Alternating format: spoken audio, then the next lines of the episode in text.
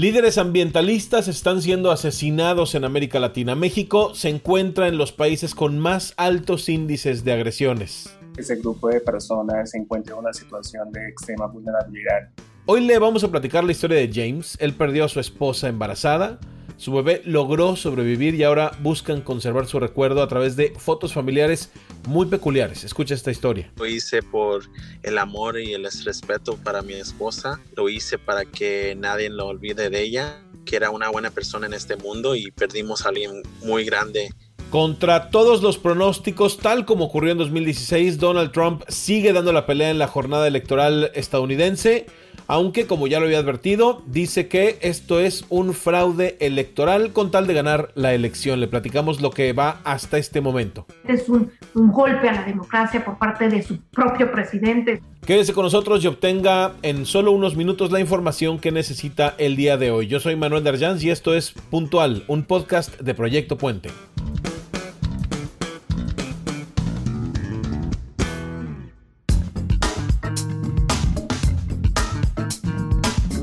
La violencia contra líderes ambientalistas se ha recrudecido en toda América Latina. Colombia y México son los países que mayores índices de agresión registran contra estos grupos.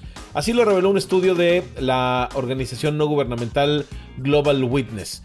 Los ataques contra estas personas están relacionados principalmente con indígenas o por la defensa de territorios donde habitan etnias indígenas.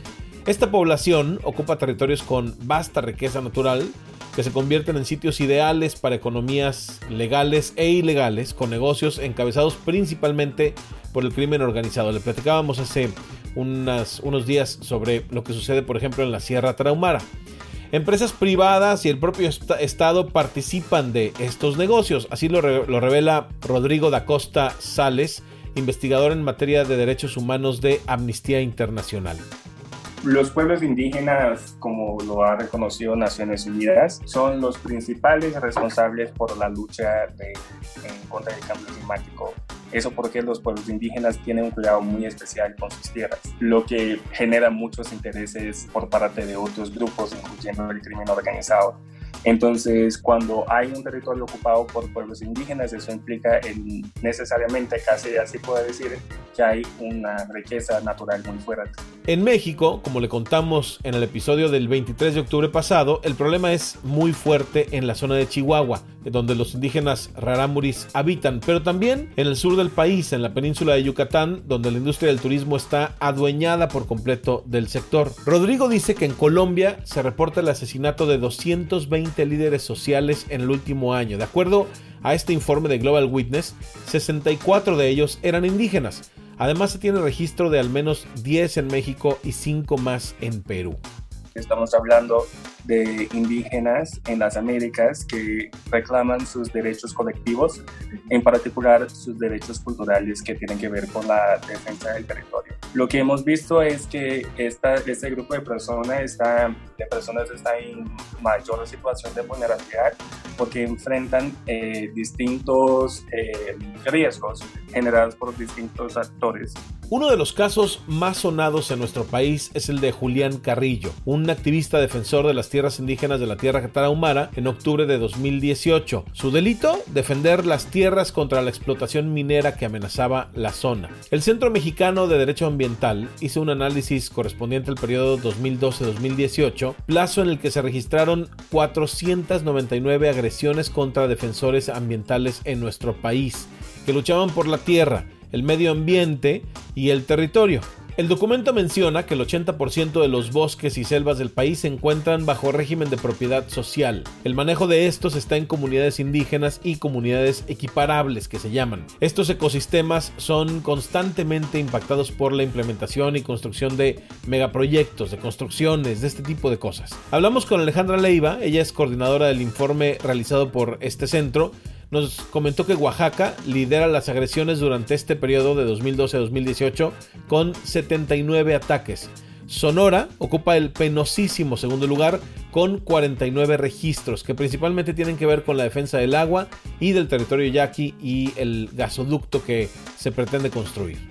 Hemos visto que las agresiones se han enfocado en, sectores como muy puntuales, como es eh, el sector de, la energía, los proyectos de generación de energía eléctrica y ahí hemos ubicado como pues desde proyectos eólicos, proyectos solares, eh, proyectos hidroeléctricos y que eh, pues se han relacionado muchas de las agresiones en este periodo con ese sector y sobre todo posterior a la, aprobación de la, de la, reforma energética, ¿no? hemos visto como esa alza y también sobre todo en el sector de la minería, ahí podríamos decir que es donde hemos ubicado que se concentran la mayoría de los conflictos socioambientales. La defensa al medio ambiente representa una verdadera lucha, dice Alejandra, especialmente en un país como el nuestro.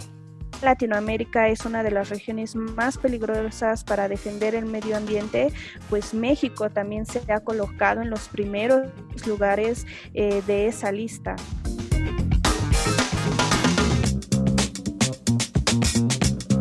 Bien, pues escucha esta historia. James Álvarez quiere honrar el recuerdo de su esposa Yesenia, pero también hacer un legado para su pequeña Adeline Rose, quien solo va a tener oportunidad de conocer a su mamá a través de los recuerdos y las memorias que su papá le comparte. Es una historia trágica, pero esperanzadora también. En medio del dolor, James ha sacado fuerza para transmitirle a su pequeña de apenas tres meses paz, amor, tranquilidad, formando retratos familiares en los que a través del montaje pone a la madre de familia junto a ellos dos. Yesenia perdió la vida el pasado mes de julio cuando fue arrollada por un vehículo cuya conductora se encontraba en estado de ebriedad en las calles en Anaheim, en California. La joven de 21 años tenía 35 semanas de gestación y murió en el mismo lugar del accidente le hicieron una cesárea emergencia, no estaba respondiendo la niña, pero la revivieron y peleó por su vida y ya en estos momentos está saludable. James decidió que la mejor manera de recordarla era precisamente así. Después de que la bebé salió del hospital, organizó una sesión de fotos de mm, recién nacida, en la que le fotografiaron con artículos relacionados con su madre, como un vestido, maquillaje del que le gustaba, y también le colocaron a un lado de ellos algunas imágenes. Hicieron montajes donde ella aparecía junto a ellos dos. Lo hice para que nadie lo olvide de ella, que era una buena persona en este mundo y perdimos a alguien muy grande en este mundo. Y yo quería que todo el mundo sepa el dolor que yo estoy sintiendo por perder a mi esposa. Tanto James como Yesenia tienen origen mexicano, así que la celebración del Día de Muertos es muy importante y fue así como decidió montar un altar en honor a su esposa. Y seguramente usted vio las fotografías que se hicieron virales hace apenas unos días.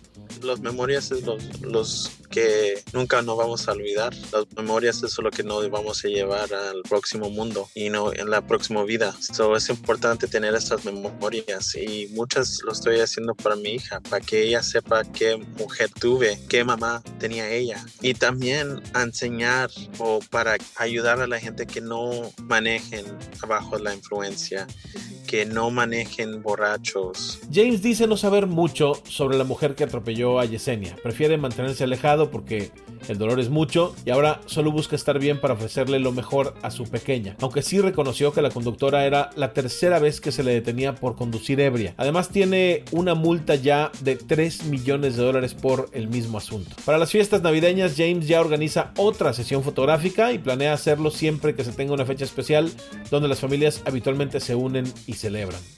Ahora que ya vienen los festivos, los días festivos, ah, me gustaría hacer algo para la Navidad. Me gustaría hacer unas fotos bien bonitas, algo que represente también a mi esposa, como si estuviera allí con nosotros para nuestra Navidad. Y es un primer Navidad, so, ah, quiero hacerlo algo muy especial. Los jóvenes habían contraído matrimonio en 2018 y desde el principio intentaron tener un bebé, pero fue hasta principios de este año que finalmente concretaron su sueño de convertirse en padres.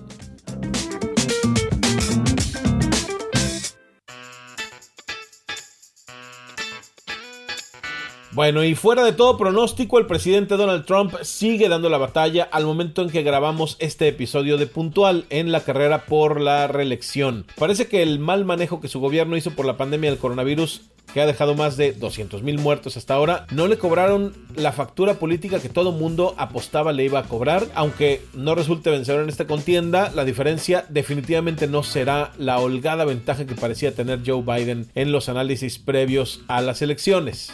Lo que queda claro es que Estados Unidos está sumamente polarizado y dividido y evidencia de ello es lo reñido que está esta contienda electoral. Escuchó usted a la politóloga Lila Abed, que se encuentra desde Washington siguiendo esta jornada electoral y a través de sus redes sociales nos ha ido brindando actualizaciones de las cifras y el curso de las votaciones. El demócrata se ha convertido en el candidato presidencial de Estados Unidos más votado en la historia del país con más de 70 millones de sufragios a su favor hasta este momento. El récord lo tenía Barack Obama con poco más de 69 millones de votos. En la edición de esta mañana en Proyecto Puente, la politóloga Brenda Stefan destacó la fragmentación del voto, pero además la pelea que el republicano está dando en esta contienda.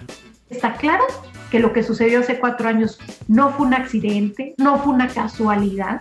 Está claro que no es cierto que una enorme mayoría de los estadounidenses querían que se fuera. Eh, y eso me parece que ya en sí es un triunfo en algo para Donald Trump independientemente del resultado electoral. Brenda se refirió a la conferencia de prensa que Donald Trump ofreció la noche del martes en la que se proclamó ganador, pero también ratificó lo dicho durante todo el proceso que era un fraude electoral de los demócratas aún si él gana las elecciones, ya las desacreditó y aunque era esperable, es muy lamentable. También el doctor Lorenzo Meyer, historiador, analizó el método de elección a través de los colegios electorales que no otorga el triunfo al que obtenga el voto popular y la reacción de Donald Trump con el tema del fraude electoral. Estados Unidos está siendo víctima de su eh, disfuncional sistema electoral y eso produce pues eh, cosas tan extrañas como esta que estamos viendo ahora. En México siempre fue la oposición la que dijo hubo fraude, pero eh, ocurre lo contrario en Estados Unidos. Es la presidencia la que tiene el poder, dice que hay fraude, que la oposición está haciendo una maniobra sucia para quedarse con el poder. Bueno, pues seguramente le tendremos más información en Proyecto Puente sobre el desarrollo de los resultados de la elección en Estados Unidos y el viernes hablaremos de los resultados finales.